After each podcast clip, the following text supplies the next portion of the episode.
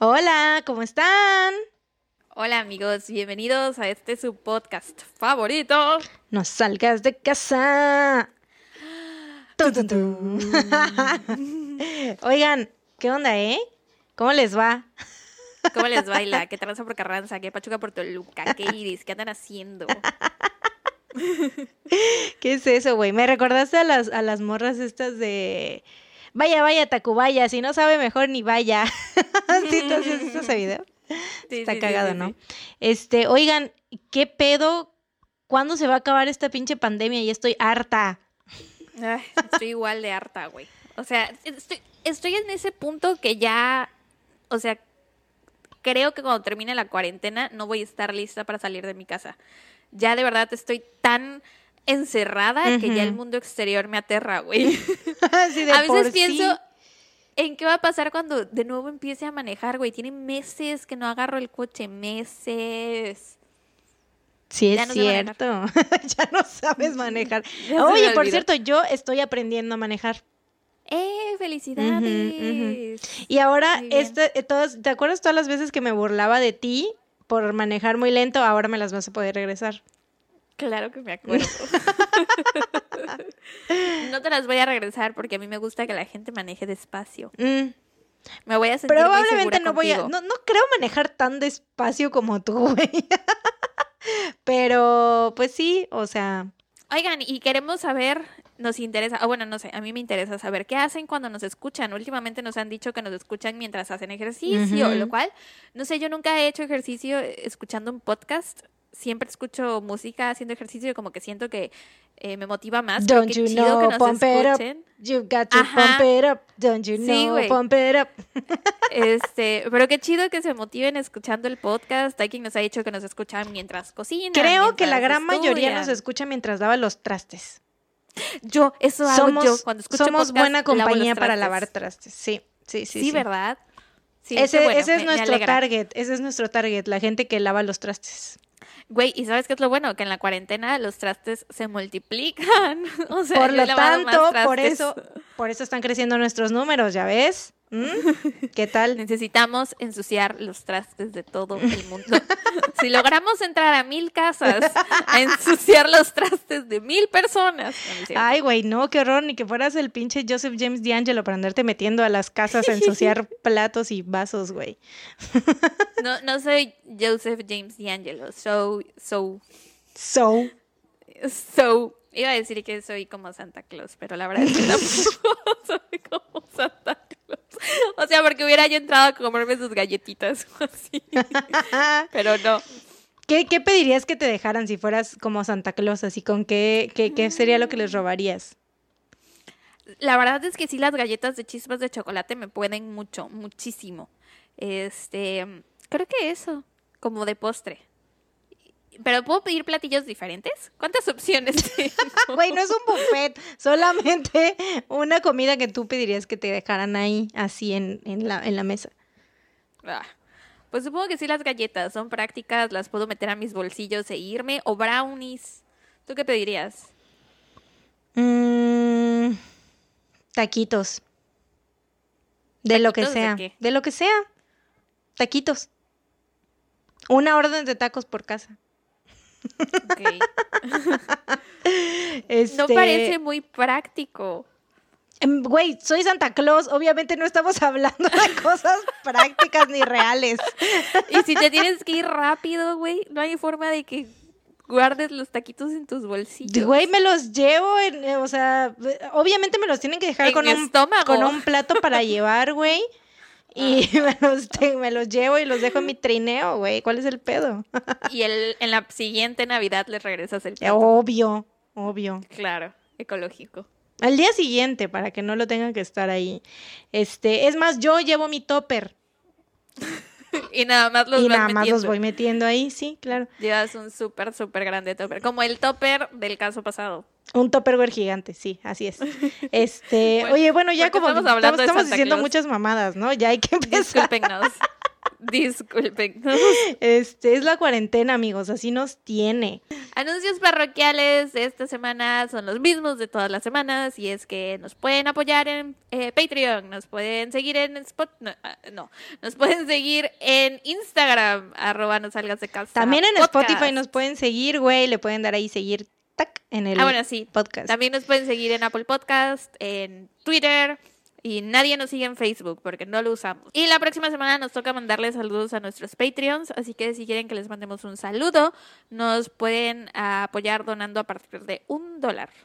Y eso es todo. Sí. Bueno, ¿Y ¿Qué me vas a contar? esta semana me toca iniciar a mí. Y después del caso que conté en la semana pasada, eh, Horrible, cuenta por cierto.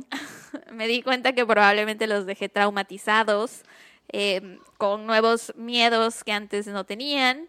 eh, y pues sí me siento un poco... O sea, este es un podcast de crímenes reales, no sé qué esperaban, pero a la vez me siento un poco mal de haberlos asustado tanto. Entonces, decidí para esta semana contarles un caso que está igual de horrible, pero tiene final feliz. Silver porque lining. es, ah, exacto, es la historia de una sobreviviente. ¡Uh! ¿ok? Así es. Y a mí me encantan I'm las historias survivor, sobrevivientes. I'm gonna make it. I'm a survivor. Lo mismo hice la vez pasada, ¿verdad? Exactamente lo mismo hiciste. Güey, es que no se puede decir sobreviviente sin pensar en Destiny's Child, güey. Eh, pero también puedes pensar en Ah. I was afraid. I will. I was sí, sí, sí, sí, sí. Sí. I will survive. Always long as I sí. know how to love, I know I'll stay alive. Ok. Este, bueno, ya les voy a empezar a contar, ¿ok? Es una historia medio fea, pero tengan siempre en mente que al final sobrevive. Y apenas me acabo de dar cuenta que quedó medio largo. Ok. Em, Terry Yendusa Nikolai conoció a David Larsen en la universidad porque tenían muchos amigos en común. Y como 10 años después de haberse conocido, fue que empezaron a salir. O sea, ya se habían graduado, ya tenían empleo y bla, bla, bla, pero después de eso fue que empezaron a salir. Al principio todo era perfecto, miel sobre hojuelas, eran muy felices. Después comenzaron a aparecer unos cuantos focos rojos en la relación. David, David tenía un pésimo carácter, era muy explosivo, iba, o sea, de 0 a 100 en cuestión de segundos y solía ser medio violento con desconocidos. Por ejemplo, si iban manejando y de pronto había una desviación porque estaban construyendo o arreglando el camino o lo que fuera, David se enojaba al grado de bajarse del coche a gritarle a los trabajadores o a los tránsitos, quien sea que estuviera ahí como tapándole el paso. Se, ba- se bajaba a gritar así de que no, no me pueden prohibir el paso, no pueden decirme qué hacer, bla, bla, bla. Mm. También se enojaba si iba al súper y la, o sea, y al momento de pasar su súper por la banda, lo pasaban muy lento, güey. O si se lo empacaban mal. Y se ponía a gritar, o sea, le gritaba a los empleados. Puta, no lo quiero ver a que- con una cita en el IMSS, güey. ¿Te imaginas, güey? Y Lo incendia, güey.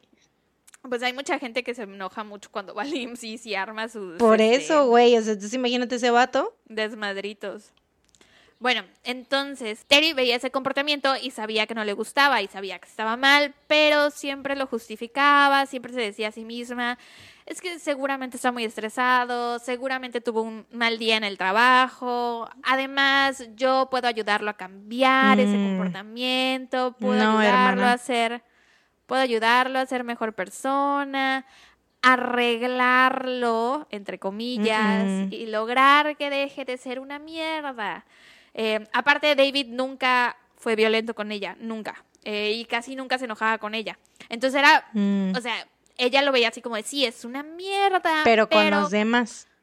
Conmigo es muy bueno. Y, era- eso yo es supongo un gran que- foco rojo. Sí, no, aparte yo supongo que ella veía ese lado lindo en él y decía, pues es que él tiene este lado lindo, entonces es solamente que eliminar lo malo y que se quedar, que se quede con lo lindo que es conmigo, ¿no? Sí, pero si una persona es mala con todos los demás, menos Sí, contigo, no. eventualmente va a ser mala contigo. Eh, es como cuando vas a un restaurante y ves que alguien trata mal al mesero. O sea, Mm. si alguien trata mal al mesero, es una mala persona. Sí, güey, siempre dicen eso, ¿no? O sea, siempre conoces realmente a alguien cuando lo ves cómo trata a un mesero.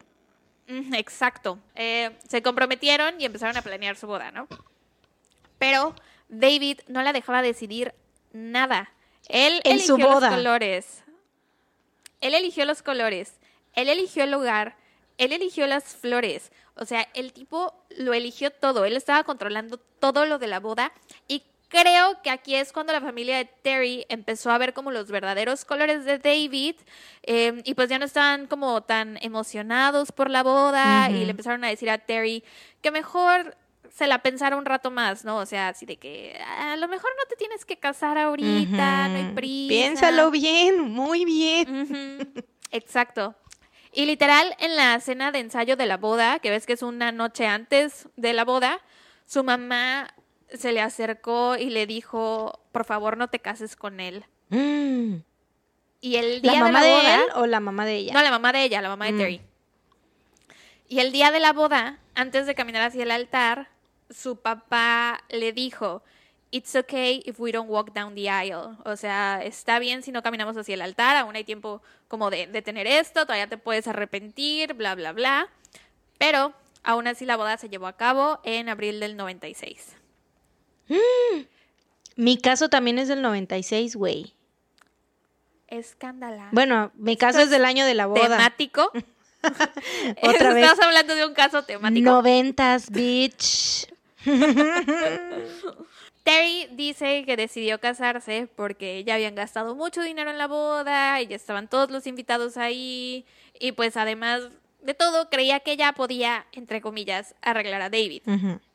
Y pues aparte él nunca había sido malo con ella, ¿no? Entonces, pues no sé, en ese momento supongo que no vio las cosas tan claro. Me imagino que ahorita ya como en retrospectiva sí es así como de no manches, ¿qué hacía yo a casándome, no? Eh, en fin, la luna de miel fue en Hawái y en ese viaje todo cambió. Mm. Sí, güey. Empezaron a discutir por el atuendo de Terry. Ella describe la discusión como algo muy trivial. Ella quería ponerse una cosa y él quería que ella se pusiera otra. Pero no era de esas situaciones del tápate, no quiero que te vean, bla, bla, bla, que, o sea, también está súper, súper mal. Eh, pero en esta ocasión, según entendí, era más bien de que al güey le molestaba que Terry no hiciera exactamente lo que él le decía. O sea, Mm. iban a ir a O sea, turistear se volvió comercial. controlador totalmente. Sí, sí, sí. Iban a ir a turistear como a un centro comercial o algo por el estilo y ella traía un bikini y arriba se había puesto como un jump, pero algo como para no andar caminando en bikini por la calle, no más iban a ir a un centro comercial. Pero David quería que ella anduviera solo en bikini. Y esa fue la pelea, güey. De que Terry le decía, no, no, ¿cómo crees que voy a andar así por la calle? Ella no cedió, le dijo, me voy a poner lo que se me hinche el huevo.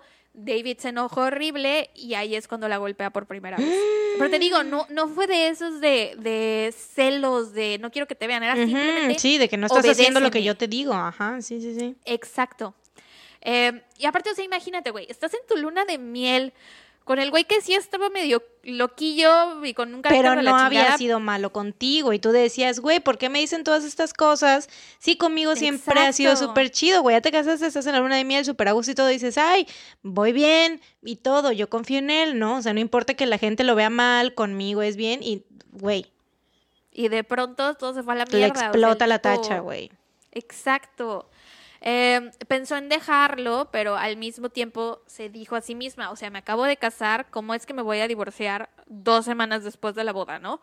O sea, y aparte con lo que me había dicho mi familia, yo creo que se o sea, sintió que la gente le iba a juzgar muchísimo. Y aparte era una persona, su familia y ella eran muy religiosos, entonces pues ya sabes que en la iglesia... Sí, claro, ya te casaste por la iglesia, es como que ya tienes que hacer Exacto. que tu matrimonio funcione, ¿no? Yes.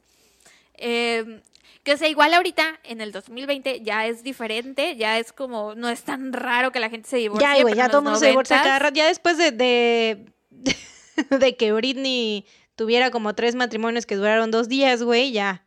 Todo el mundo dice, ay, güey, pues ya, X, te divorcias. ¿No fue Kim Kardashian la Sí, que estuvo Kim, casada una por semana, ¿no? 72 horas? Ajá, no, 72 ajá. horas, Sí, sí, sí. güey. Em, entonces, bueno, por eso se quedó en el matrimonio, ¿no? Tenía miedo de que la gente la juzgara. Eran los noventas, igual ahorita en el 2020 nos puede parecer como muy, no manches, o sea, pues que te valga lo que te digan. Pero yo me acuerdo cuando iba en la primaria o en el kinder, todavía era como de no manches. Sí, si unos papás se divorciaban. Exacto, sí, sí, sí. Era un gran tabú el divorcio, sí. Sí. Em, entonces, bueno, estuvieron casados por tres largos años. Y había momentos de paz, entre comillas, que obviamente nunca había paz, simplemente era de que ella estaba como intentando no molestarlo para nada. Y momentos en los que David la violentaba muchísimo, le gritaba, o sea, escucha las pendejadas, güey, le gritaba si las cortinas de las ventanas estaban chuecas, si las toallas no estaban dobladas como él quería. Si Terry se metía a bañar o iba a hacer del baño, él le decía que tenía que dejar la puerta del baño abierta.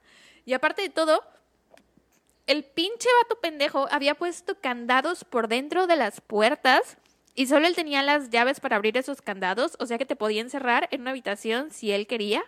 What the fuck, güey. Y hubo una ocasión en la que Terry estaba cocinando la cena, estaba haciendo una pasta y tenía todos los ingredientes que necesitaba sobre la barra de la cocina. Y David le dijo, guarda el paquete de fideos antes de que se echen a perder. Y Terry le dijo, ¿quieres cenar o no? Son fideos secos, no se van a echar a perder por unos minutos que estén afuera. Y eso es real, güey. No es que se echen a perder enseguida, ¿no? Tiene que pasar incluso hasta semanas que los dejes mal cerrados para que se echen a perder. Sí. Y David le dijo que eso no importará, que ella solo tenía que hacer lo que él le dijera. O sea, te digo, solo era como Ajá, sí, o sea, aunque yo esté diciéndote una pendejada, tienes que hacerlo porque yo te lo digo. Exacto. Eh, y bueno, las cosas ese día escalaron al punto que Terry tuvo que ir a esconderse al sótano. O sea, salió corriendo porque se empezaron a armar de palabras y el güey se empezó a poner muy violento y ella tuvo que salir a esconderse. Em, Verga, imagínate eso, güey. O sea, que tenerle miedo a tu propio esposo, güey. Sí, y hay mucha gente que vive así. no, sí, actualmente, o sea, obviamente el día de hoy hay muchas personas que seguro le tienen miedo a sus maridos y eso está es muy de la verga porque aparte es muy difícil salirte de eso, güey, como en Big Little Lies, el personaje de Nicole Kidman, ¿te acuerdas? que dices, güey, o sea, las, o sea, están tan controladas, o sea, porque ya es como, son años del, del ¿Y el tipo no se llamaba Terry? No, no me acuerdo. ¿Segura? Estoy casi segura que sí. Güey... Recuerdo mucho a Nicole buscando coincidencias de todos lados, güey, buscando. Es que recuerdo a Nicole Kidman diciendo Terry. Mm, no me acuerdo. Ahí vas a buscar para decir que tienes razón. Se llamaba Perry. Ah, Perry, ya ves. Una, una letra. me, sonaba escuchar su voz diciendo eso. Perry. bueno. Oigan, ¿y este Perry? Empieza, no, se acaba la escuela y llega el verano. La la la la la. Como, bueno, X. Este, Ajá, como te dije, el matrimonio duró tres años y durante esos tres años tuvieron dos hijas. Y cuando su segunda hija tenía dos meses, la mejor amiga de Terry le dijo, si no eres feliz, ¿por qué sigues con él? O sea, le estás enseñando a las niñas, a tus hijas, cómo un hombre debe tratar a una mujer.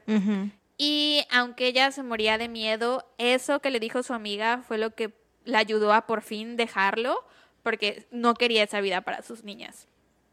Entonces, ella sabía cómo iba a reaccionar David.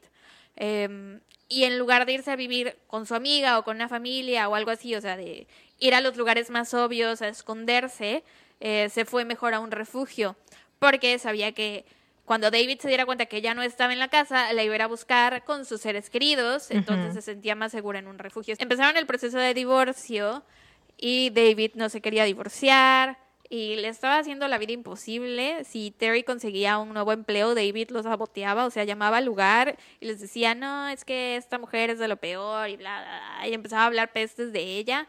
También si Terry conseguía niñera para cuidar a las niñas, David iba a la casa de las niñeras, güey, a gritarles, amenazarlas, les llamaba por teléfono.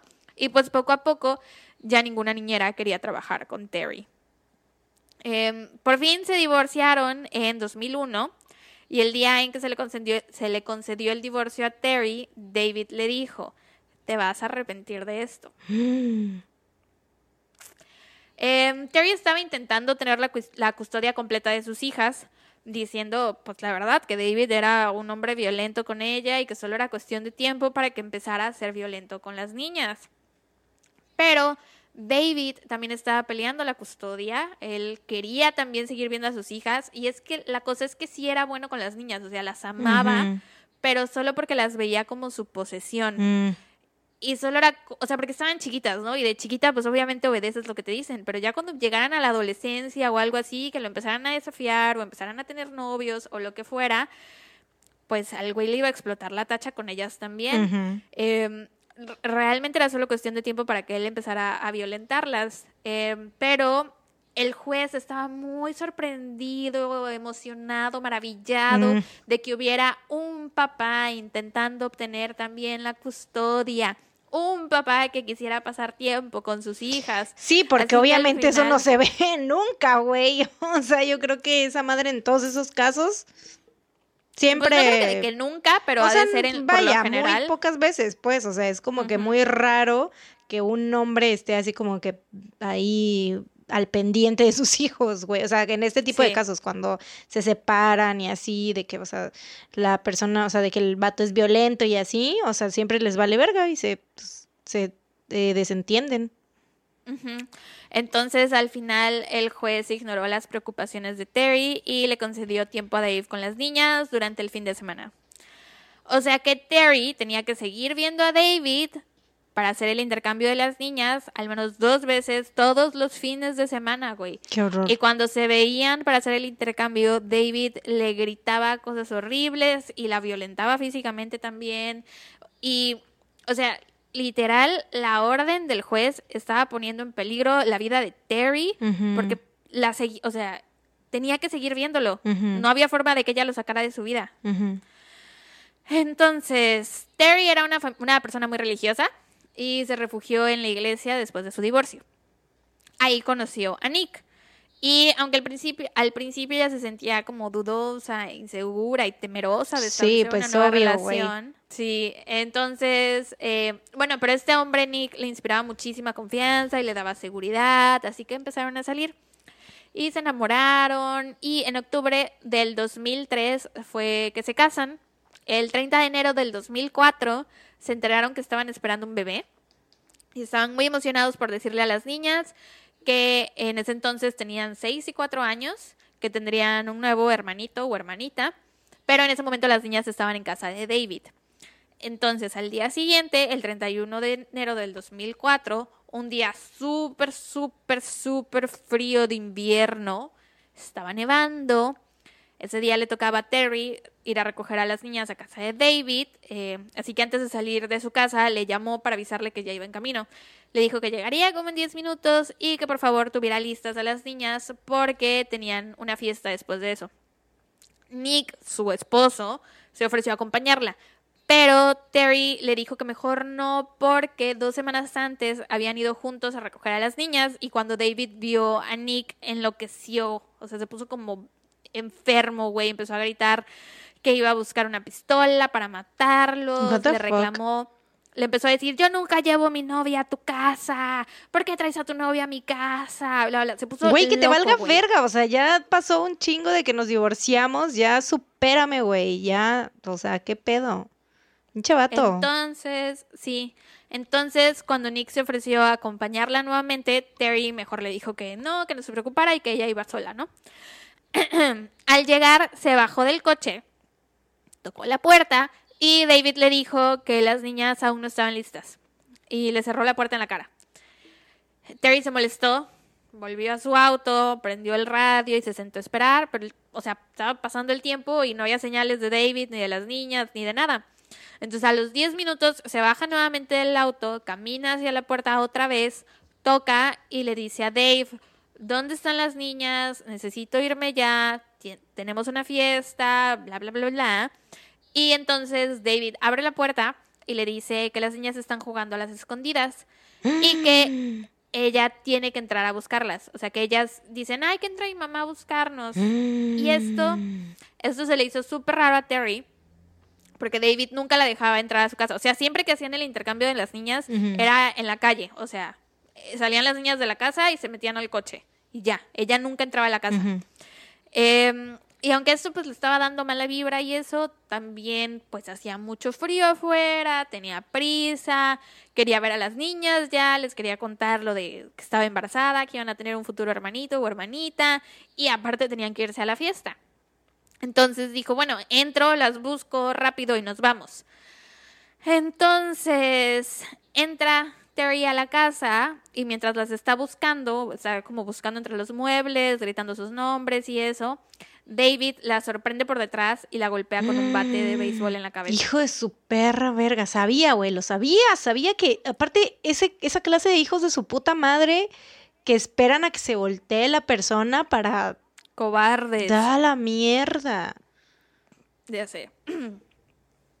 Entonces, eh, le golpea con un bate de béisbol en la cabeza. Terry queda inconsciente por un buen rato y cuando despierta estaba en el piso y David estaba sobre ella con el bate en las manos. ella empieza a suplicarle de que por favor no me hagas daño, bla, bla, bla, y David le empieza a decir, cállate, no quiero que las niñas te escuchen. Y entonces ella se queda así de, ¿qué pedo? O sea, las niñas están aquí, planeas matarme aquí en la casa, con las niñas aquí en la casa, ¿qué, qué pedo? Em, pero David la siguió golpeando y la golpeó con el bate aproximadamente 20 veces. ¡A la mierda! Ella dice que le estaba pegando con tanta fuerza que podía escuchar cómo su respiración se volvía cada vez más agitada del esfuerzo que le estaba haciendo para golpearla, güey. Que ella decía, ojalá en, en, una de estas le dé un paro cardíaco, porque se veía tan exhausto de la fuerza con la que le estaba golpeando que ella creía que le iba a dar un paro cardíaco. Em, después de eso, eh, le pone un paño en la, en la cabeza, le pone un paño en la boca y le dijo, deja de respirar. O sea, se lo ordenó, así como de, ya deja de respirar. Y Terry dice que eso le recordó... Pues no, perro. Aún, que le recordó a cuando aún estaban casados, que David esperaba que ella cumpliera todas sus órdenes, solo porque él lo decía, ¿no? O sea, güey, solo porque me digas que deje de respirar. O sea, para empezar, no lo puedo hacer. Es humanamente imposible dejar de respirar. No se puede. Aunque a veces te ha pasado que sí, como que se te olvida cómo. Pero, pero obviamente, eventualmente eh, lo haces. O sea, es como se, se te olvida cómo, pero y te, te, va como que el ritmo. Y empiezas como que a respirar o más lento o más rápido. Pero pues de que dejes de respirar, pues no, no se puede. Sí, no se puede. De chiquita no, era, no eras de las que hacía, a ver cuánto tiempo puedo aguantar la respiración. No te daba miedo decir, no mames, ¿qué tal que me, muero? Pero no se puede, o sea, no se puede decir imposible que tú por tu voluntad digas, ay, me voy a ahogar. Así nada más, no, tu cuerpo no te lo va a permitir. Entonces que el güey este pendejo le diga a Terry, deja de respirar, esperando que ella deje de respirar, es estúpido. Em, después tomó cinta canela y le amarró las muñecas y los tobillos. Y con todo el movimiento, o sea, porque Terry estaba en el piso, ¿no? Entonces como que pues estaba moviendo y así como intentando quitárselo de encima, se le empezaron a resbalar los pantalones, ella traía como unos pants. Se le empiezan a resbalar y le llegan hasta los tobillos. ¿Y sabes qué hizo David, güey? O sea, es tan idiota que su, o sea, le dijo, no intentes que esto parezca algo que no es. O sea, el, al tipo le preocupaba que pareciera que la había violado cuando solo planeaba asesinarla. O sea... Güey, aparte chinga tu madre, que voy a estar pensando en que eh, parezca violación cuando lo que quiero es, eh, o sea, zafarme e irme a la verga, o sea, no, hombre. Exacto. Ay, ya me va a matar, órale, voy a hacer como que, o sea, me bajo los pantalones para que parezca violación. No mames, qué pendejo, güey. Exacto. Eh, aparte, como si castigaran tan fuerte las violaciones. Em, al final le tuvo, que quitar, le tuvo que quitar los pantalones y los calcetines porque te digo que se le estaban resbalando, ¿no? Em, le amarró los tobillos con cinta canela y después tomó la cinta y empezó a vendarle toda la cabeza, güey. O sea, así como en Halloween cuando te disfrazas de momia y te pones vendas. Bueno, esto, pero con cinta canela, güey. Por toda la cara, toda, toda la cara. Eh, o sea, le cubrió los ojos, la nariz, las orejas, la, boca, todo. Pero por suerte había una pequeña abertura por donde le entraba un poquito de aire para poder respirar. Después, David tomó un bote de basura de esos grandotes, lo metió a su casa y empezó a arrastrar el cuerpo de Terry hacia el bote de basura.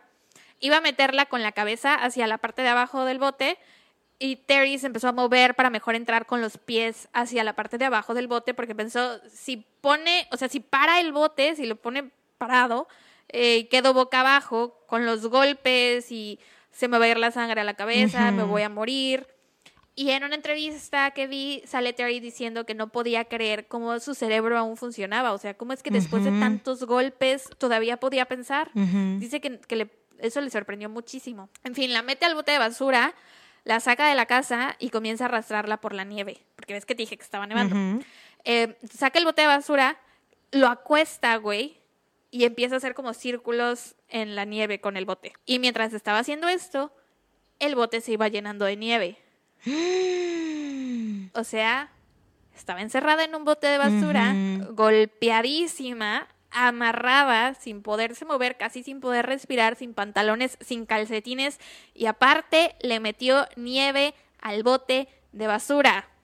No mames. Después tomó el bote y lo puso en la parte trasera de su camioneta, era de esas camionetas de batea, lo acostó, lo cubrió con una lona y lo amarró.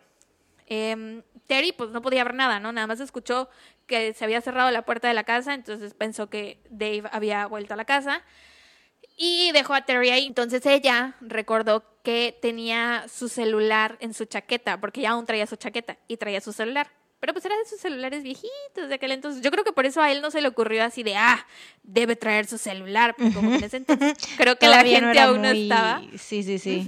No era como que pensabas enseguida en el celular. Eh, pero bueno, ella se acordó en ese momento. Como pudo, lo sacó de su bolsa y llamó al 911. Pero por la forma en que estaba amarrada, no podía acercar el teléfono a su boca bien. Aparte tenía la boca vendada. Entonces no hablaba muy claro. O sea, era como que ya sabes. Eh, creo que no se escuchó nada, pero Mariana, espero que sí haya entendido. No, pero sí te entendí. Sí, pues como estás con algo que te está tapando la boca, güey, así. Obviamente, sí, ¿no? Y aparte, el teléfono pues hasta acá abajo, pues menos. se iba a escuchar. Entonces, este, me perdí, deja. Ah, ya, ya, ya. Entonces, como tenía la, la boca vendada, no hablaba muy claro y no se le entendía muy bien lo que decía. Pero por suerte la operadora logró entender la dirección de la casa de David, porque ella lo único que, o sea, llamó y empezó a decir la dirección y la repetía y la repetía y la repetía y la repetía, esperando que en algún momento la entendieran, hasta que la operadora logró entenderla y entonces mandaron una patrulla. Mientras todo esto ocurría, David estaba en la casa alistando a las niñas. ¿Dónde habían estado cuando las estaba cuando estaba golpeando a Terry? Resulta que todo el tiempo tuvo a las niñas encerradas en un cuarto, les puso la tele con el volumen altísimo para que no escucharan nada, güey. Pero las niñas estaban en la casa. O sea, literalmente. Güey, yo pensé que las había dejado en, algún lado, no sé, con su mamá, con su abuelita, con una tía o qué sé yo. No mames, qué hijo de su reputísima. ¡Ah! Lo quiero golpear. Eh, les puso sus abrigos y las subió a la camioneta, güey. Y arrancó. The fucking nerve. Yes. Y pues Terry no veía nada, o sea, sabía, o sea, seguía sin saber en dónde estaban sus hijas, no sabía si les había hecho Pero sintió que se estaba moviendo la camioneta ya, ¿no? Sí, pero sintió que se empezó a mover. Em, y la preocupación que tenía en la cabeza, sobre todo, eran sus hijas, ¿verdad? ¿Dónde están? ¿Dónde están? ¿Dónde están? Em, estando en el bote de basura, pues estaba como en posición fetal, toda apretada, no podía moverse para nada, aparte amarrada, golpeada, con la nieve, sin pantalones, sin calcetines, sangrando por todas partes. Y había momentos en los que como que se desmayaba y volvía a, estar consciente y de nuevo se volvía a quedar inconsciente, pero su preocupación siempre fue mis hijas, o sea, no puedo, no sé dónde están, no sé si este tipo les hizo algo o lo que fuera, ¿no? Entonces, llega la patrulla a casa de David, em, llega el alguacil Christopher Schmeling y tocó la puerta. Nadie abrió pero aún así entraron a la casa por el tipo de llamada que había hecho Terry, porque la llamada había sido de una mujer que casi no podía respirar. Entonces les preocupaba que si la persona no podía respirar, pues a lo mejor no tenía la fuerza de pararse a abrir la puerta. Entonces la policía entra, ven que no hay nadie y se salen. O sea, como que entran, gritan así de, ay, necesitan ayuda. Nadie contestó, entonces se salieron. Eh, y empiezan a, hablar con los vecinos. Y ellos les dicen que ahí vivía un tal David Larsen y que hace unas horas había llegado su ex esposa pero que nadie le había visto salir. Y que habían visto a David subirse a su camioneta y ¿Ves que te digo que tenía una camioneta de batea? ¿Ves que esas camionetas les puedes como enganchar otro coche como para remolcarlo? Él había enganchado el coche de Terry a su camioneta y se lo había llevado como si estuviera descompuesto, pero que nadie la había visto salir a ella. Mientras tanto, Nick, su esposo, ya estaba súper preocupado porque ella normalmente tardaba como 30 minutos cuando iba a Sí, buscar a obviamente niñas. iba lo que iba y que le quería estar viendo la jeta a ese güey, ya, o sea, enseguida, Exacto. vámonos. Y ya había pasado mucho tiempo, ¿no? Y no había regresado. Entonces le llamó a la mejor amiga de Terry a ver si ella sabía algo, pero la amiga no sabía nada. Y entonces le entra una llamada a Nick a su celular. Era Terry. Y de nuevo no podía casi hablar. O sea, no se entendía nada. Pero Nick se dio cuenta de que algo estaba mal por la forma en la que se escuchaba. O sea, se Sí, escuchaba claro. como Desesperada, y- ¿no? Ajá, y como muy bajitos y como de, "Yeah", eh, ya sabes, así, muy angustiada. Eh, entonces Nick le dijo, tienes que colgar esta llamada y llamar al 911. Cuelgan y ella llama de nuevo al 911, pero esta vez la operadora creyó que la llamada era como de broma, eh, porque, o sea, no se le entendía bien lo que decía. Aparte Terry le dijo así de que no, pues estoy en un bote de basura con la con la tapa cerrada y la operadora así de ¿y por qué no abres la tapa? Ella le dijo porque estoy amarrada y la operadora le dijo y entonces cómo estás agarrando el celular y como que le estaba cuestionando todo y Terry en una de esas se queda inconsciente y nada, o sea, la llamada está la llamada del 911 está en internet se escucha nada más su respiración, así como de el rato en el que se queda inconsciente, nada más se escucha que está respirando muy agitada. Y cuando despierta, la operadora le dice, ¿me, me va a decir algo más o solo planea seguir respirando? ¿Qué le pasa, güey? A la madre, obviamente, después de que supo lo que había pasado, seguramente se sintió muy mal esa hija de su pinche madre, güey. O sea, ¿qué le pasa, güey?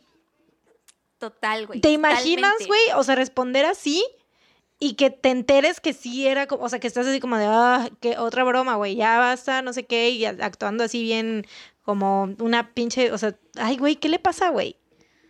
Ya sé. No mames, obviamente se arrepintió.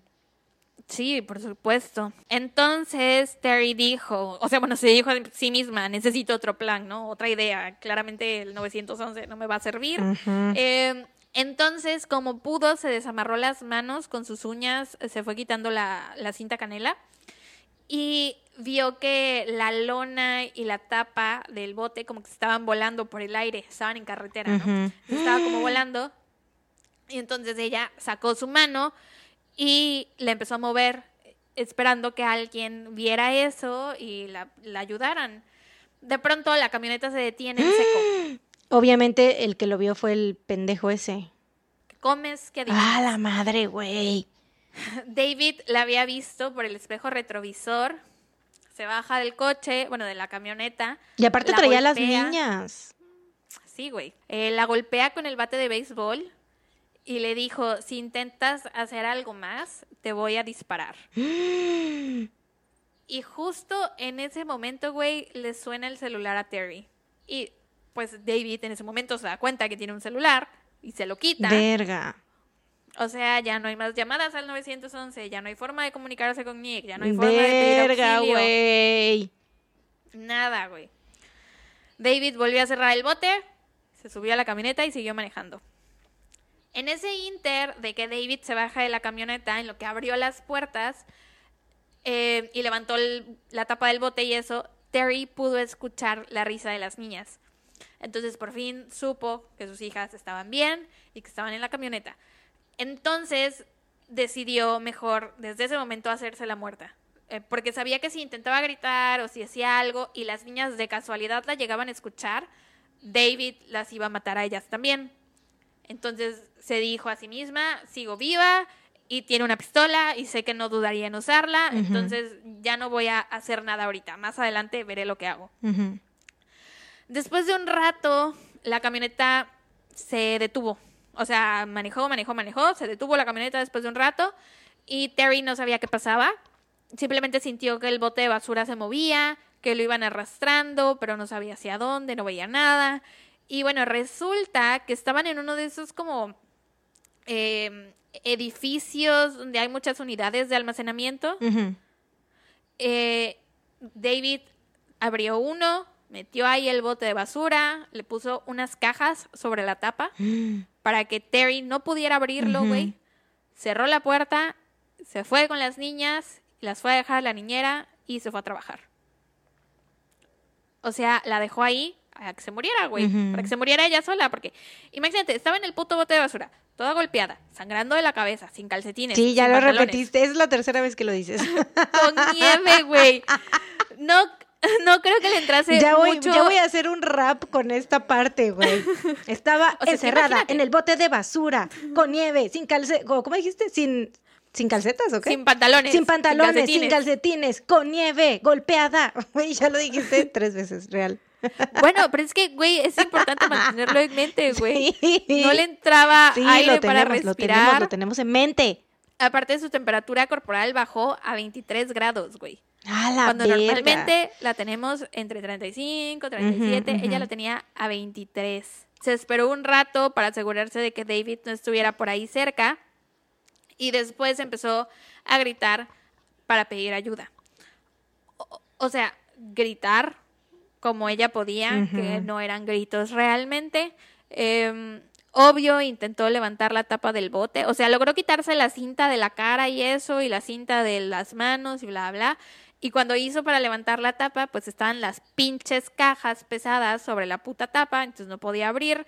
Em, y pues aparte, en esas unidades de almacenamiento no son lugares concurridos, o sea, no es de que haya gente. Sí, no, la gente nada más va, deja las cosas y se va. Exacto. Es como la de You, ¿no? Supongo. Exacto. You, PLL, en Breaking Bad también hay una, creo. Ah, sí, en Breaking Bad donde, donde dejan el Skyler dinero. tiene el dinero. Ajá. Este, entonces sí, no había como que gente por ahí que la pudiera escuchar. Y pasó un rato, ¿no? Y te digo, ella seguía como que consciente, inconsciente, bla, bla, bla. Y después de un rato escucha que alguien dice, somos los paramédicos. Para este punto, Terry había pasado 27 horas. En el bote de basura. ¿Sabes cómo estaba en el bote de basura? Amarrada, sin calcetines, sin pantalones, con nieve dentro del bote, llena de sangre, güey. Y llena de nieve. Bien. No, para ese momento ya era agua. No, no, hacía mucho frío, seguía haciendo Seguía nieve. haciendo nieve. Aunque estaba Síganlo encerrada. teniendo en mente. Pues sí, imagínate, su cuerpo estaba a 23 grados, no era como que estaba produciendo calor. Esta vez ya no lo iba a decir, lo dije nada más Ay, para hacer Qué cagado, Ya no lo tenía Pues sí, porque la tercera, o sea, ya después de tres veces supongo que ya fue tu límite, güey. No, estoy segura que viene una más adelante también. bueno, pues sí. Bueno, llevaba 27 horas en el puto bote de basura, güey. 27 horas. O sea, yo no me imagino ni siquiera poder pasar una hora en un espacio tan pequeño sin todas las demás características que ya tenía que no voy a volver a repetir. O sea, Un día, güey. sí. Más de un día, un día y tres horas. Bueno, ¿ves que te dije que Terry había llamado a Nick? O sea, porque ¿cómo chingados llegaron los paramédicos? A eso les voy a contar. Terry había llamado a Nick, ¿no? Después de que cuelgan, de que Nick le dice, tienes que llamarle a la policía, había pasado más o menos como tres horas de que ella había ido a buscar a las niñas a casa de David. Entonces, eh, cuelgan por teléfono, bueno, cuelgan la llamada y Nick también llama al 911. Les da la dirección de David, les explica que Terry había ido a buscar a las niñas, les explica que él era un hombre muy violento, bla, bla, bla. Entonces la policía regresa a casa de David y ahora sí como que checan todo muy bien. Estaban buscando señales de Terry y de las niñas, eh, pero no las encontraron. Lo que sí encontraron fue una manchota de sangre en la alfombra de la sala, unos pantalones de mujer y unas calcetas negras y un estuche vacío de pistola. Bueno, un estuche de pistola vacío. Lo que significaba que tenían a tres personas desaparecidas, señales de violencia y a un hombre armado. Entonces, la policía se fue directamente al trabajo de David y en cuanto lo arrestan, digo, y en cuanto llega, lo arrestan y se lo llevan a la estación a interrogarlo. Él, obvio, así de no, yo no he visto a Terry en todo el día, iba a pasar por las niñas a la casa, pero no llegó, es una culera, me caga tener que verla todos los fines de semana, es la peor mamá del mundo, me hizo llegar tarde al trabajo porque tuve que ir a dejar a las niñas con una niñera, bla, bla, bla, es de lo peor, bla, bla, bla. Y el detective que lo estaba interrogando, así de, ya terminaste porque está muy chida tu historia, pero fíjate que ya fuimos a tu casa y ahí encontramos sangre y pantalones que pertenecen a Terry, así que ¿por qué no mejor nos dices qué chingados hiciste y en dónde la tienes? Em, aparte, güey, el pantalón de David estaba manchado de sangre. O mm. sea, el idiota no fue ni para cambiarse de ropa, güey. Che pendejo, güey. Pendejo, güey. Ah. Y como ¿Qué creía, güey? O sea, ¿qué pensaba que iba a pasar? Pensaba que lo iba, o sea, pensaba que se iba a salir con la suya, güey, literal. Sí, porque obviamente todo es que es que güey, o sea, ese vato se ve que era como que todo tiene que salir como yo quiero, güey. Y sí, si porque las yo tengo la razón. Sí, sí, sí, o sea, esto tú, o sea, casi casi que no sé, güey, si los pájaros estaban ahí cantando, te ordeno que dejes de cantar y los pájaros se van a detener, güey, o sea. Sí. Así, güey, así de pendejo. Sí, el güey pensó que se iba a salir con la suya. Pero cuando el detective le dice eso, eh, pues sí, como que se le sube la caca a la garganta y empieza a inventarse una historia, ¿no? Así como de, no, detective, fíjese que estaba yo guardando la tarea de las niñas, lo estaba yo metiendo a la mochila y de pronto Terry estaba ahí parada con un martillo en la mano y traía los pantalones en los tobillos y que le dio mucho miedo. Y como no quería que Terry le hiciera daño, había tomado un, bot, un bate de béisbol que casualmente estaba ahí a su alcance en la sala y que por defensa propia le había pegado a Terry en la cabeza con el bate. ¡Qué pendejo, güey! Y que del golpe Terry había caído al piso y que recordaba haber agarrado cinta canela, pero que no sabía para qué y que no se acordaba de nada más. O sea, que solo de eso se acordaba. Qué pendejo, güey. con todas las letras, güey, en mayúsculas, en negritas, en itálicas, grandotas. es que, güey, lo odio. Horror de tipo, güey. Neta, es, este es, está en el, yo creo que en el top 3 de los más pendejos, o sea, sí, babosos, idiotas, güey. Junto con el señor mamá, también es, le compite. Eh, bueno, el detective ya estaba todo frustrado porque llevaba horas interrogándolo y el güey no salía de que, ay, es que ya no me acuerdo de lo demás, bla, bla, bla. Entonces el detective se sale de la sala de interrogaciones, lo deja a él ahí y se va a su escritorio. Y ahí empieza a revisar las cosas de David, ¿no? Entre esas cosas estaba su cartera. Y en la cartera encuentra una tarjeta. La esa madre del depósito. Sí, del centro de unidades de almacenamiento. Entonces llama el número que estaba en la tarjeta, porque ellos vivían en Wisconsin y el, la unidad de almacenamiento estaba como en otro condado, entonces mm. al detective se le hizo raro así de chale, como porque una persona de Wisconsin tendría una unidad de almacenamiento en otro lugar. Obviamente lo hizo súper premeditadamente, güey. Claro. Entonces llama el número que estaba en la tarjeta y pregunta si había una unidad registrada al nombre de David Larsen y le dicen que sí y que justamente hoy habían entrado a la unidad a guardar algo. Y puedes conectar a los puntos, mandar una patrulla a las unidades de almacenamiento. El oficial Richard Herdus iba en esa patrulla y sale en el programa que yo vi, él sale contándolo todo. Dice que localizaron la unidad de David, golpearon así fuerte, porque es que no son puertas, son más bien como cortinas, como de locales. Sí, sí, sí, que se hacen, se alzan hacia arriba. Ajá. Sí, tal cual, como, en, Breaking como en Breaking Bad y en You. Sí, sí, sí. Ni a los eh, lados tampoco, es de abajo hacia arriba. Pues sí se alza. Em, entonces empiezan a, golpear como en esa cortina, eh, o sea, para ver si había alguien adentro, y solo como que lograron oír como quejidos, pero muy queditos, muy bajitos, ni siquiera alguien gritando ni pidiendo ayuda, solo No, pues ya después de 27 horas, güey. Ruiditos de dolor o así, como de hago, hago Dilo por mí. Agonizando. Eso, sí. Dilo por mí. me Di que me iba a costar mucho trabajo, entonces dije, mm, le cederé la oportunidad. Para eso estoy yo. Entonces, em, escuchan estos quejiditos y eso era todo lo que necesitaban. Sabían que ahí estaba Terry. Se tardaron unos cuantos segundos en abrir la cortina esta, pero el oficial Richard dice que se sintieron como una eternidad, o sea que él sintió que se estaban tardando horas. Cuando por fin entran a la unidad, o sea, cuando por fin abren, levantan la cortina, no había nadie, o sea, no se veía nadie. Ellos pensaban que iban a encontrar un cuerpo ahí. Eh, no había nadie, no sabían de dónde estaban saliendo los ruidos, pensaron que a lo mejor se habían equivocado de unidad, eh, o sea, y literal estaban parados junto al bote de basura, güey, gritando el nombre de Terry sin saber que ella estaba ahí. Terry había escuchado el escándalo y pensaba que era David que había regresado a matarla. Entonces Mm. estaba súper callada, súper, súper callada, no estaba haciendo nada de ruido. Em, hasta que de pronto al oficial Richard se le ocurrió, pues que seguramente Terry estaba en el bote de basura. La verdad no sé cómo fue que se le ocurrió, pero él dijo, ah, Ah, Güey, pues tenían que buscar en todo el pinche lugar, en todas las partes, de abrir todo, güey, chingada madre. Si están buscando un cuerpo, pues que busquen en todos lados. pues es que fue cuestión de segundos, no era de que se pusieron a buscar todo. Mm, ya, no pues es que lo lo estás, como lo estabas contando, yo pensé así que estaban como, mmm, ¿en dónde estará? No, pero te digo que él sintió que fue un proceso muy largo, que estuvieron ahí por mucho, Ujú, ujú, mucho rato. Pero fue, o sea, rápido. Ajá, él vio el bote de basura y dijo, ahí está. Mm. Entonces quitaron las cajas que estaban encima y... Ah, aparte vieron que el bote de basura estaba como pegado con cinta.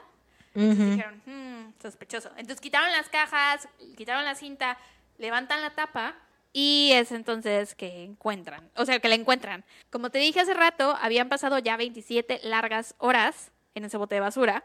El oficial Richard dice que había visto una foto de Terry antes, pero que la persona dentro del bote de basura estaba irreconocible. O sea, que bien pudo haber sido Tan- Terry. sí, estaba tan golpeada, me imagino que estaba persona. toda, o sea, porque aparte después de 27 horas ya me imagino toda hinchada y, Sí. ay no. Precisamente, tenía los ojos así, casi, casi como bolas. Bo- como Bob Esponja cuando se pega con el... ¿Sí te acuerdas? Cuando sale como el, con el meme que sale con los lentes porque tiene los ojos así hechos bolas, así. No me acuerdo, pero. Que me- se golpea con algo que le pegue en el ojo. Como Will Smith en la película Hitch? de Hitch. Así, güey. pero llena de sangre. Ay, sí, pobrecita, güey. Eh, que solo distinguían que era mujer por el cabello largo y por la voz, que era como un poco suave, pero que estaba golpeadísima en todo el cuerpo. O sea, que primero la vieron, obviamente estaba, solo se le veía la cabeza, ¿no? Solo le vieron que estaba toda golpeada de aquí. Cuando llegan los paramédicos y la sacan del bote, güey, el oficial se da cuenta que estaba golpeada en todo el cuerpo, o sea, hasta los pies, hasta el último dedo del pie, güey, toda golpeada. Lo primero que hizo Terry al cuando la sacan del bote de basura fue preguntarle al oficial Richard por sus hijas. Y ya él fue que le informó que estaban bien, que estaban, o sea, que él las había llevado con una niñera y ya, ¿no? La suben a la ambulancia para llevársela al hospital y en ese momento llega el detective Christopher Schmaling. Eh, cuando él llega, Terry ya estaba a punto, o sea, ya la tenían en la camilla, a punto de subirla a la ambulancia. Y dice que él solo le vio los pies a Terry.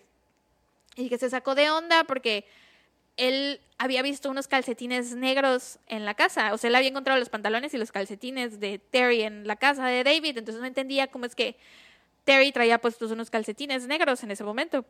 Hasta que se dio cuenta que no eran calcetines, eran sus pies, que estaban negros de lo No congelados que estaban, güey. A la verga. Porque sabes cómo Mm. estaba Terry en el bote de basura. Encerrada, golpeada, con nieve, con, sin calcetines, mm, eh, sin pantalones. mm. Sí. Exacto. Entonces imagínate, güey. Yo creo que aparte de la mala circulación de la pose en la que estaba, más la nieve, no le llegaba la sangre ya. Eh, una vez que llega al hospital, los médicos empiezan a atenderla y estaban haciendo todo por salvarla, pero sabían que muy probablemente Terry iba a fallecer. Porque tenía muy bajo el ritmo cardíaco, muy baja la presión sanguínea. Aparte, como te dije, su eh, temperatura corporal había bajado muchísimo. De hipotermia, sí, claro. Eh, aparte estaba llena de golpes, el frío, pero aún así estaban haciendo todo lo posible para salvarla. El oficial Richard había sido el encargado de ir en la patrulla siguiendo la ambulancia, ¿no? Y le habían encargado también estar al pie de la puerta de Terry cuidándola por cualquier cosa, si se le ofrecía lo que fuera, ¿no? En una de esas se le acerca una de las enfermeras a decirle que Terry estaba muy aterrada, que creía que David la iba a ir a buscar para matarla. Entonces el oficial Richard entra a su habitación Y Terry, o sea, no veía nada, tenía los ojos así súper hinchados, o sea, que no veía nada. Toma a Terry de la mano y le dijo que no se preocupara porque David ya estaba en la cárcel y que sus hijas estaban a salvo y que él iba a estar ahí para protegerla. Mm. Esto sale en el, en el especial que yo vi, del que saqué toda mi información, se llama Left for Dead, está en YouTube, em, y es súper conmovedora esa escena, o sea, porque la, como que la actúan, ¿no? Si ven el especial, van a llorar. Entonces, ah, Terry perdió a su bebé, ves que estaba embarazada, Mm.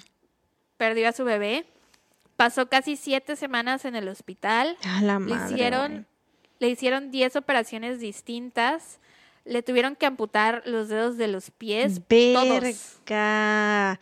todos los dedos de los Verga, o sea, los tenía tan... Me, lo- me lo imag- me los imagino así como tipo... Ya ves cómo sale luego así en las películas o en las caricaturas de que se congelan y se les caen. Así. Ajá, sí, no tan así, los tenían o sea, me imagino que era como que tipo una tipo gangrena, ¿no? Exacto, Que ándale, se les se le hicieron así, los tuvieron que se los tuvieron que amputar, pero me refiero de que así me lo imagino como en las caricaturas, de que así De que se lo de que tocabas. se les cae, exacto, así, ¿no? Prácticamente eso era, ¿no? Este, bueno, sí, le cortaron todos los dedos de los pies porque estaban muy congelados y no podían salvarlos ya. También tenía su mano derecha hasta el codo congelada. Mm. eh, y también consideraron amputárselo, pero los médicos decidieron mejor esperar a ver cómo evolucionaba. Y afortunadamente una semana más tarde le empezó a correr sangre nuevamente Mm. por el brazo, entonces no se lo tuvieron que amputar.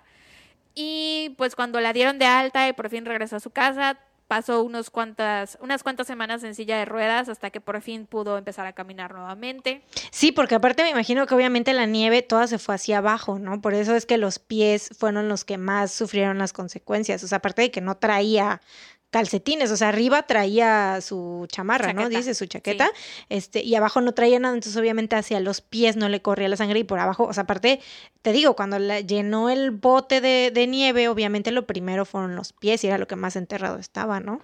Sí. Ah, la madre, qué Y, horror. Y como estuvo mucho rato el bote de basura acostado y ella estaba de su lado derecho, por eso también fue su brazo derecho. Este, bueno, te digo, tuvo que pasar un tiempo hasta que pudo aprender a caminar de nuevo, porque pues no tenía ya dedos, ¿no? La cuestión del equilibrio, bla, bla, bla. Y bueno, por su parte, David Larsen fue sentenciado a vida en prisión. ¡Uh! En 2010 intentó escapar, así Qué que ahora... pendejo, güey. ¿Qué hizo? ¿Cómo le hizo? Quiero saber. Al seguro, güey, es tan pendejo que seguro como que amarró sábanas y las aventó por la ventana. y quiso ¿Quién hacer, sabe? quiso hacer como un este enredados, ya sabes. Ajá.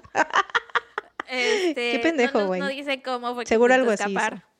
Solo sé que intentó escapar, así que ahora está en una prisión de súper, súper, súper máxima seguridad. Qué bueno. Primero lo sentenciaron a máxima seguridad y ahora está como en súper máxima seguridad. Y hoy Terry... Con Hannibal y. y puro criminal así, cabrón. Qué bueno. Por puto. Y hoy Terry y Nick tienen un hijo de nueve añitos. Mm, Y aparte de sus niñas, ya son adolescentes y ella se dedica a dar pláticas para crear conciencia sobre la violencia doméstica. mm. Y está el programa este en YouTube. Les digo, si lo quieren ver, está muy, muy bueno. Dura una hora 21 minutos.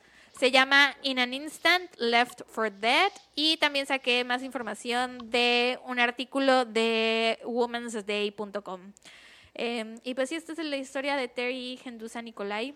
Que no sé, qué chido, ¿no? O sea, güey, es que era para que se muriera, güey. De verdad, sí, era para sí, que sí. se muriera. O sea, tantas horas, güey. Y todo lo que, o sea, la neta, qué pedo con que, con lo que aguantó su cuerpo. Es increíble. O sea, porque a veces eso es algo como muy, no sé, como. Es- nuestro cuerpo es, nuestros cuerpos son muy raros, güey. Como que a veces Sí. ciertos cuerpos aguantan más y otros cuerpos aguantan menos, ¿no? O sea, es cuestión a veces de genética, de metabolismo, de qué sé yo, pero igual y no sé, a otra persona, a alguna otra persona que le hubiera pasado lo mismo, a lo mejor no hubiese sobrevivido porque todos nuestros cuerpos reaccionan diferente. En, en este programa dicen que ella sobrevivió porque, aún con todos los golpes, tuvo la inteligencia de pensar, no voy a dejar que me meta con la cabeza hacia el- la parte de abajo no, del bote sí, de basura. claro, si le hubieras metido así, no. no lo hubiese contado porque se le iba a ir toda la sangre. Toda la sangre, sí. Pero wow, la verdad qué impresionante, güey. Qué fuerza.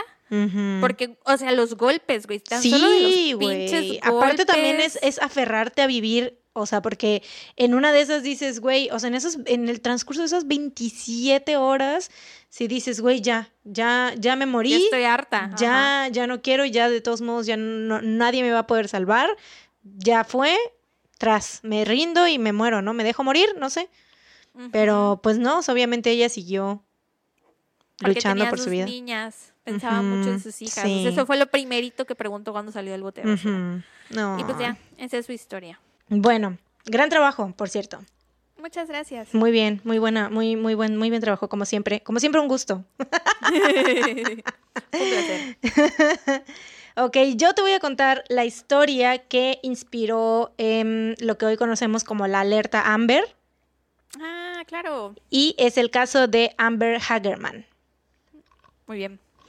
En el otoño de 1995, Donna Norris era una madre soltera que mantenía a sus dos hijos, Amber y Ricky, con la ayuda de un programa de asistencia social. Ah, por cierto, yo creo que en este caso no va a haber como que oportunidad de, contar ningún chiste porque, güey, mientras lo estaba redactando yo estaba así de, güey, qué pinche triste, qué triste y qué frustrante y qué de la verga, güey.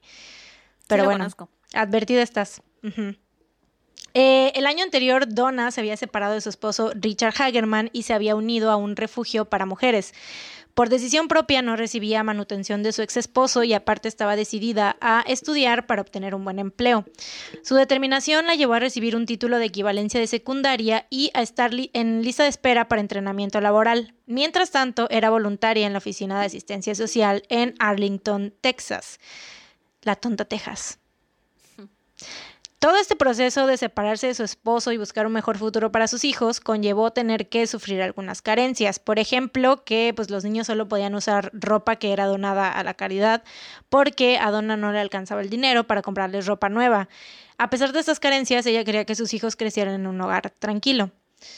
Donna y su hija Amber compartían un lazo muy especial, se llevaban muy bien e incluso decían que más que madre e hija eran como mejores amigas.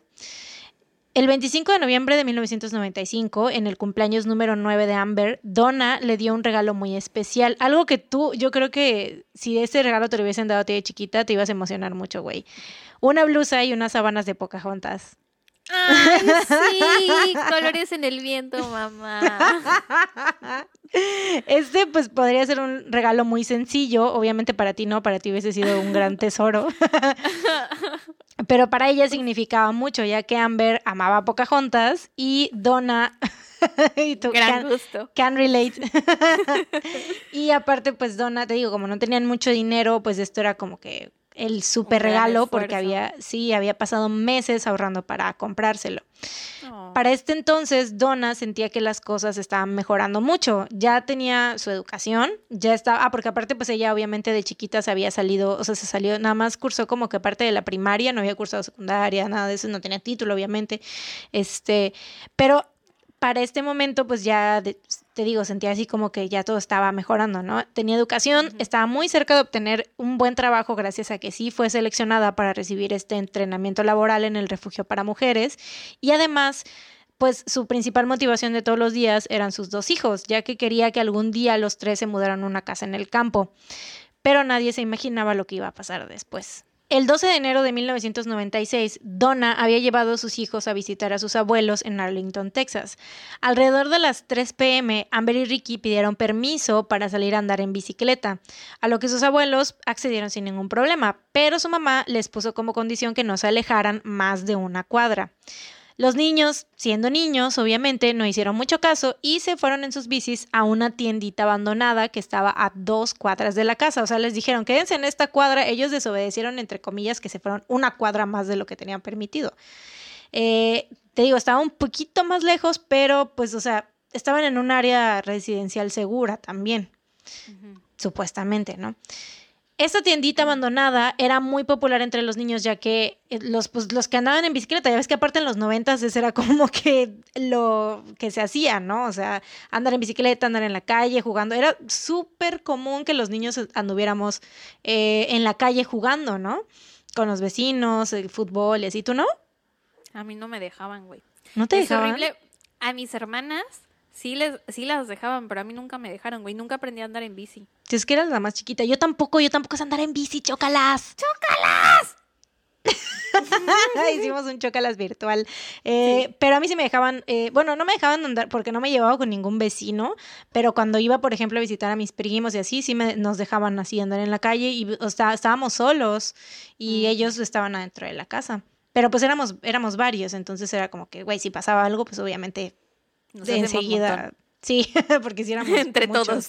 Sí, sí, sí. Pero bueno, no, luego sí nos dejaban este como a dos o a tres andar así solitos en la calle y así, o sea, era como que más común, ¿no? Eh, bueno, en fin. Esta tiendita abandonada era muy popular porque, este, pues para los niños que andaban en bicicleta había como una rampita, ya ves que, este, como ahí, era como una parte como de almacén y ya Ajá. ves que hay como es- esas rampas donde pues pasan los camiones para dejar, este, se llama, en inglés es como loading dock, no sé Ajá, sí. cómo aquí, no, no me acuerdo cómo se llama acá. Bien, bien pocha, ¿no? En inglés es así, pero no me acuerdo cómo se dice en español, güey. White. Este, sí, bien, güey, güey. Yo digo güey, texican. este, ok. Eh, te digo, era muy popular porque había esta rampita, entonces pues iban en la bici, es así como que, ay, subir y bajar y hacer los truquillos, ¿no? Y así, entonces pues estaba, estaba padre. Eh, Amber y Ricky jugaron por un rato, pero Ricky pues se puso nervioso, le dio la pálida, se sentía mal por haber desobedecido a su mamá y entonces le dijo a Amber, no, ¿sabes qué? Hay que regresarnos a la casa porque nos van a regañar. Pero Amber le dijo que pues ella se iba a quedar un ratito en el pequeño estacionamiento, ¿no? Dijo, no, tú- si quieres tú vete, yo aquí me quedo un ratito más, no pasa nada. Eh. Sí, cuando Ricky llega a la casa, su mamá y sus abuelos obviamente le dicen, ¿dónde está tu hermana? ¿Por qué no vienes con ella? Y les dicen, no, pues es que se, que, se quiso quedar, estábamos aquí a dos cuadras en un estacionamiento. Obviamente ellos están así de, que, ¿cómo que a dos cuadras? Ve a buscarla, que se regrese en este momento, ¿no? Ya sabes como los papás, la quiero aquí ahorita. Este, pero entonces, entonces Ricky regresa pedaleando al estacionamiento, pero no la ve por ningún lado. Entonces, obviamente, o sea, él estaba muy chiquito, tenía, te digo, ¿cuántos años tenía? ¿Seis años? te iba a preguntar quién era mayor, ella. Ella, ella tenía nueve años, pero el niño tenía, creo que el niño tenía seis, no lo anoté, pero tenía como cinco o seis años. Y este, pero de todos modos, aún siendo tan chiquito, sabía que pues eso estaba mal, ¿no? Su hermana debería estar ahí, o sea, que estaba mal que no estuviera por ningún lado. Entonces, eh, pedaleó súper rápido a la casa para decirles que no estaba y em, obviamente su mamá y sus abuelos se, pre- o sea, se preocuparon un buen, entonces enseguida el abuelo eh, pues entraron en pánico todos, ¿no? Y el abuelo rápido se subió al coche, llegó en chinga la pues, estaba en dos, a dos cuadras, güey. Em, pero de repente ve que ya estaba ahí en la escena, estaba un policía, ya ahí con una patrulla. Entonces dice, güey, ¿qué pedo? O sea, ¿por qué? ¿Qué está pasando, no? El policía le explica que recibieron una llamada de un hombre llamado Jim Keville, que les informó que estaba en su patio cuando vio a un hombre joven obligando a una niña a subirse en una camioneta color oscuro. El hombre manejó al oeste de Arlington. Jim declaró que Amber, bueno, él no sabía que era Amber, pero dijo así una, la niña, este, gritó una vez, luego pateó al hombre y siguió gritando mientras el tipo la forzaba a entrar a la camioneta. Mm, qué horror, güey. Sí, güey. Describió al sospechoso como un hombre blanco o probablemente hispano de 25 a 40 años, abajo de 1,80 y de complexión mediana, o sea, güey, cualquier persona, cualquiera. sí, porque obviamente no, o sea, obviamente no estaba seguro de los detalles porque todo fue demasiado, demasiado rápido y aparte obviamente él estaba desde su patio viendo al estacionamiento y, o sea, lo hizo, lo vio y en chinga lo que hizo, dijo, güey, no mames, tengo que llamar a la policía, llamó y rápido y fue como que, güey, no, no vio muy bien. Obviamente yo supongo que ha de haber visto como solo una figura ahí, ¿no? Este, una figura eh, varonil llevándose a la niña, a Amber. Em, to- o sea, todo pasó, güey, para que te pongas en contexto de cómo, de lo rápido que pasó todo. En un total, desde que Ricky dejó a Amber, o sea, desde que le dijo, yo ya me regreso, hasta que el abuelo llegó al estacionamiento, pasaron menos de 15 minutos. No, sí, todo fue muy rápido. Menos de 15 minutos, porque Ricky se tardó, se tardaba como, se hacía como unos 5, 4 o 5 minutos este, pedaleando se hizo como 4 o 5 minutos pedaleando de ida a la casa, y luego de regreso otros 4 o 5 minutos, pues un total de 8 minutos, por ejemplo, y cuando regresó, obviamente ya regresó más rápido y obviamente el abuelo llegó en menos de un minuto, yo creo, porque en el coche, entonces, güey, fueron menos de 15 minutos. El único rastro de Amber era su bicicleta rosa abandonada en el pavimento del estacionamiento. El caso rápidamente se vuelve conocido y la policía empieza a investigar junto con el FBI. Aparecen fotos de Amber por todos lados con la esperanza de que aparezca algún testigo o alguien que la haya visto. Donna aparece en televisión pidiéndole al extraño que la secuestró que la deje libre. A pesar de toda la cobertura en medios y el esfuerzo de la policía, Amber no aparecía.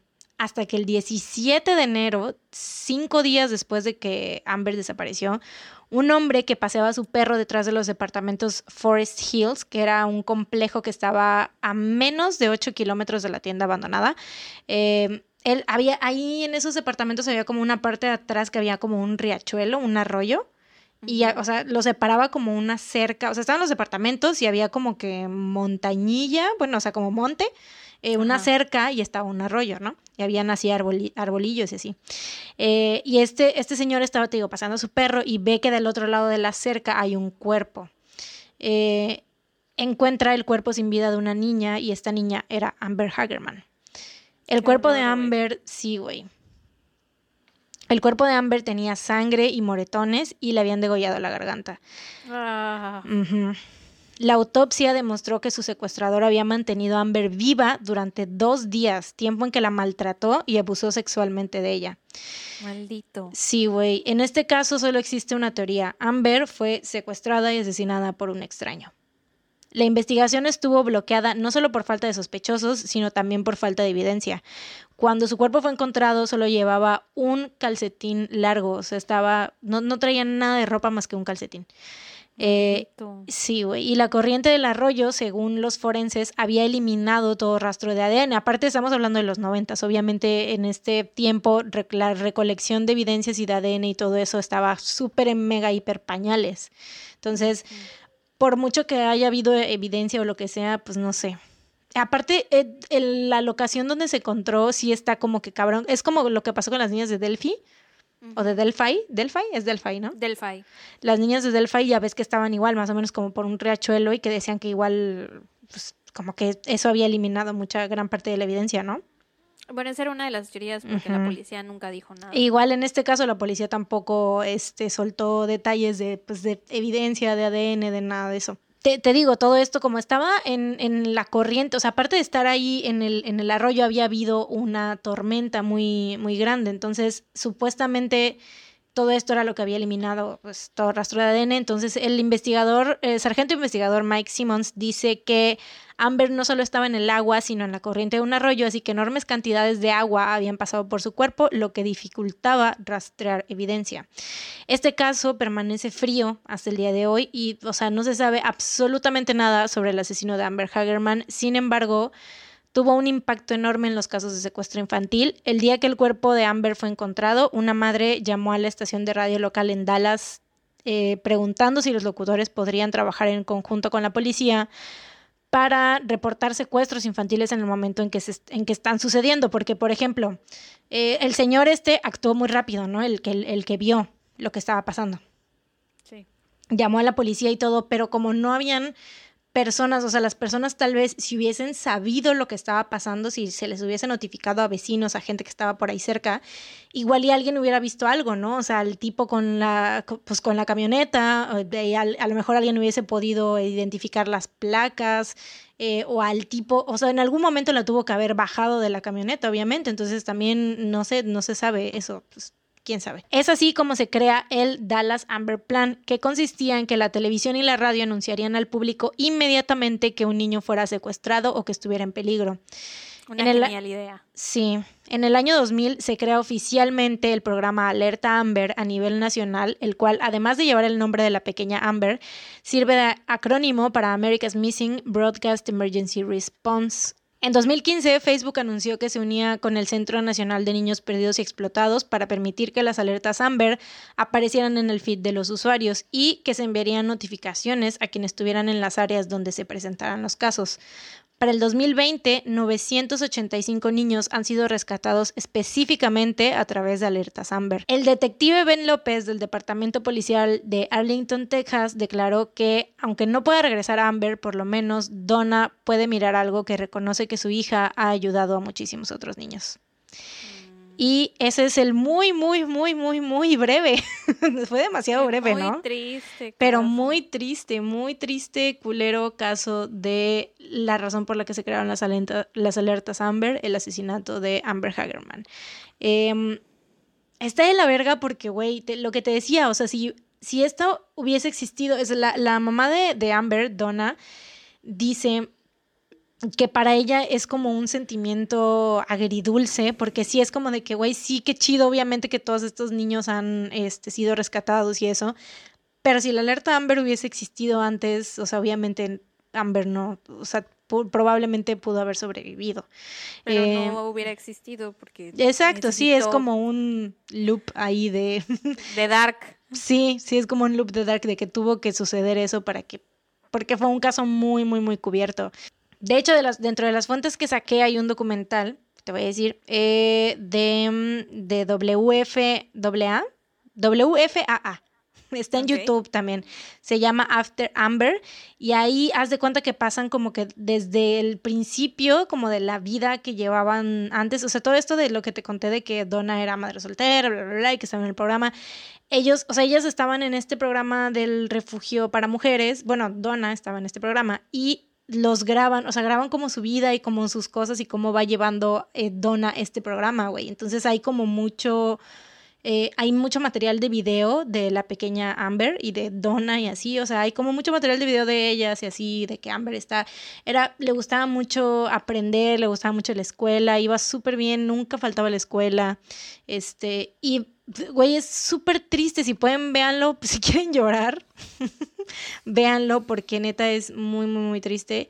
Em, o sea, se ve como el impacto que tuvo en esa sociedad y en, en ese, o sea, en su entorno, pues, ¿no?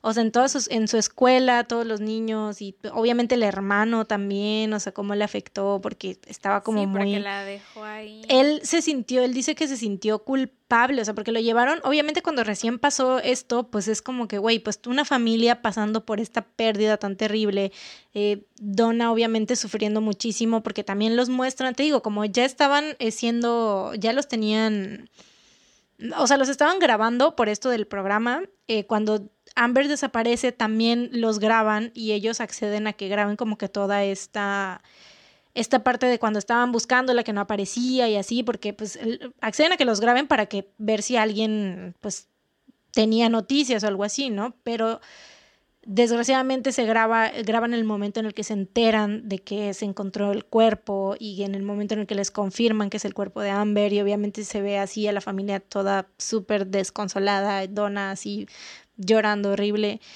Y durante estos, fueron como dos meses que estuvieron con esta, con este, mm, bueno, obviamente fue muchísimo más tiempo, toda su vida, ¿no? Cuando tienes una pérdida así, eso nunca te recuperas del todo, pero los primeros dos meses Ricky estaba como que el hermano estaba como que se comportaba muy agresivo y como que no hacía caso, golpeaba mucho así como que cosas, así aventaba cosas y así.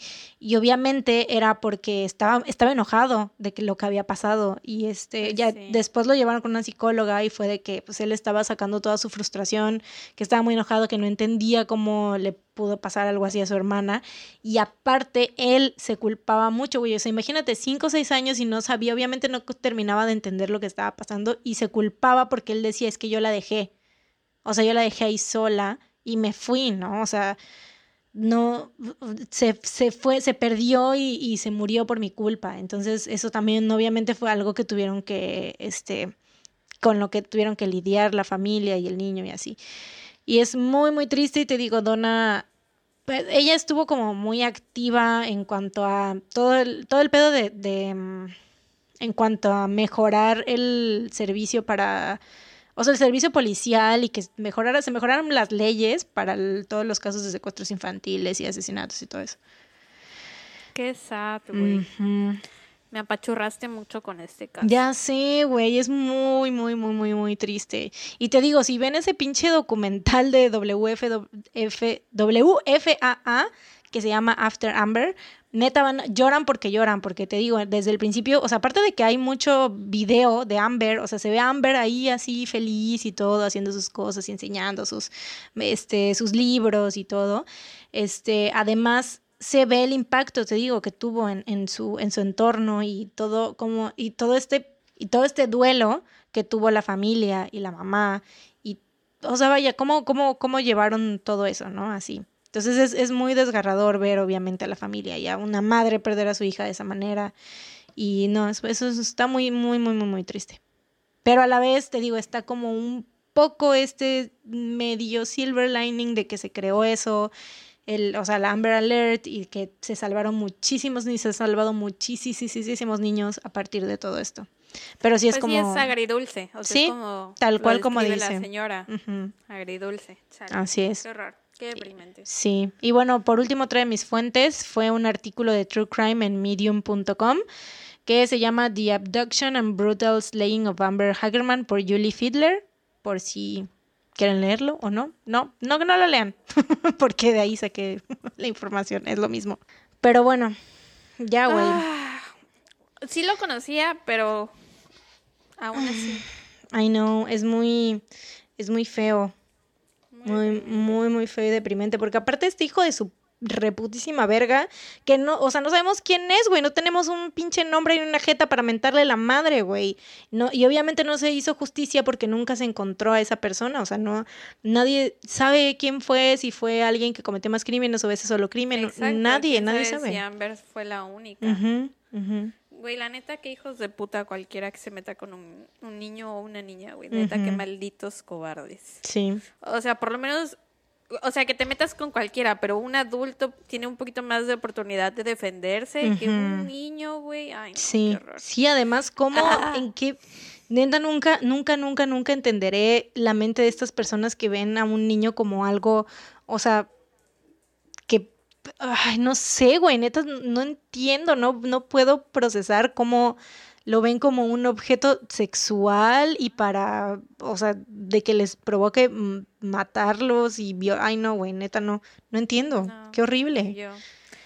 Pues es algo que deberían tratarse en terapia, pero lo que yo siempre he dicho es que estas personas que tienen, que son pedófilos, eh, pues a veces saben que está mal y les da incluso miedo pedir ayuda porque uh -huh incluso a la persona a la que le pueden pedir ayuda los puede juzgar o así. Me imagino que debe ser algo muy difícil. O sea, yo me imagino que saben que están mal, pero no sé, pues sí. es un tema muy raro.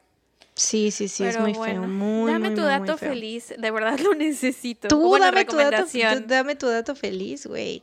Porque mi ¿Yo? recomendación no es tan feliz.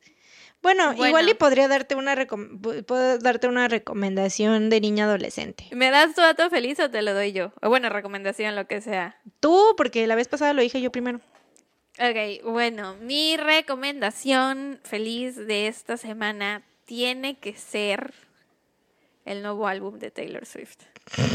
Qué asco. Tiene que ser, mira, te podrá caer mal, pero no puedes negar que escribe muy buenas canciones. Güey, la verdad el talento de Taylor es la forma en que escribe canciones. En serio, grandes letras. Su nuevo álbum está hermoso, güey. Hermoso, precioso. Aparte es como súper diferente a todo lo que ha sacado en el pasado es como medio alternativo, tiene por ahí una colaboración con Bon Iver, entonces... Not my cup of tea. Ya sé, pero lo tenía que recomendar. es muy bueno, güey. En serio, estoy traumada, traumada. Not my fucking cup of tea. O sea, aparte de que me cae mal, pues, güey, no me gusta su... O sea, me gustaban un par de rolas de ella de las primeras, pero porque adolescente, güey. Pero ahorita, no, cero, no es mi... No me no me habla. Pero sí, si les gusta el pop y el country y Taylor, pues está chido.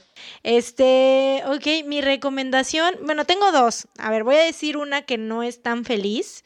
Una que se llama, tú ya la viste, según yo, ya lo viste, es un documental de Netflix que se llama Abducted in Plain Sight. Uh -huh. Y lo recordé porque es más o menos del mismo, pues, pues más o menos lo mismo de que ah, secuestro de niñas. Este, pero no manchen, si no lo han visto, neta, véanlo porque está muy fuerte. O sea, en este caso sí sobrevive la, la, la, la niña, que ahora ya es una mujer, obviamente. Este, pero está muy loco porque es como, aparte de que trata el síndrome este, no, no recuerdo cómo se llama, el de que se enamoran de su captor. Estocolmo. Estocolmo. Que se enamoran de su captor y de su, bueno, de su abusador. Eh, no manches, sí está muy cabrón todas las cosas que el tipo le decía para hacerle creer, o sea, para que se quedara con él. Ah, no, está muy cabrón las mentiras que le decía y todas las cosas. Aparte la tenía, o sea, porque él era amigo de la familia. Y Sí, sus papás también tuvieron ahí cosas que sus ver. papás tuvieron cosas que ver, este, y todo, y entonces ella, la niña, en ese, ella, la niña, este, se la lleva, la secuestra este tipo asqueroso y pues obviamente le hace, le hace muchas cosas feas, pero le hace creer que le está haciendo bien, entonces, y le lava el cerebro de tal manera que pues la niña se lo cree. Entonces, neta, tienen que ver ese, ese documental. Tiene obviamente los testimonios de toda la familia y así. Este, pero, pero como no es tan feliz esta recomendación, ahora voy a recomendar algo muy adolescente. Y un gusto, un gusto muy culposo, güey. Que ya salió el stand de los besos 2. Ay, güey, yo no he visto la ¡Ah! una. Güey, yo sí, no mames, está bien chida. Es como súper película de adolescentes, güey. Súper problemas de niña blanca americana de primer mundo, güey. O sea, norteamericana. norteamericana, viviendo en su, en su pinche, o sea, viviendo en sus casotas, güey, ya sabes, de no saber eh, de que con quién, con qué vato tan bueno quedarse, güey, o sea, de que todos los vatos están buenísimos, guapos y musculosos y chidos y preciosos, y no sabe por cuál decidirse. Güey, pero he escuchado que es malísima. Yo por Es no malísima, por eso dije gusto culposo, o sea, es mala de que... O sea, no es buena película, güey, pero está entretenida, ¿sabes? O sea, es como que saca tu lado adolescente. Si se quieren sentir jóvenes adolescentes, véanla. Aparte sale el vato este que sale en Euforia, que no me acuerdo cómo se llama. Jacob, Jacob Elordi. Ese güey, ah, eso está buenísimo, güey. Siento, aunque siento que tiene el cuello muy largo, pero no, no me importa, güey. Me puedo colgar de ahí todos los días. Bueno, ya, este, ¿te parece si terminamos? Porque Sí. tengo que darle de cenar a mis perros. Yes. Bueno, este, eso ha sido todo por el episodio de esta semana. Recuerden seguirnos en Instagram, checar ahí las fotos de los casos. Y mientras tanto, cuídense. Y recuerden, No, no salgan, de casa. Tun, tun, tun. Tun, tun, tun. Bye.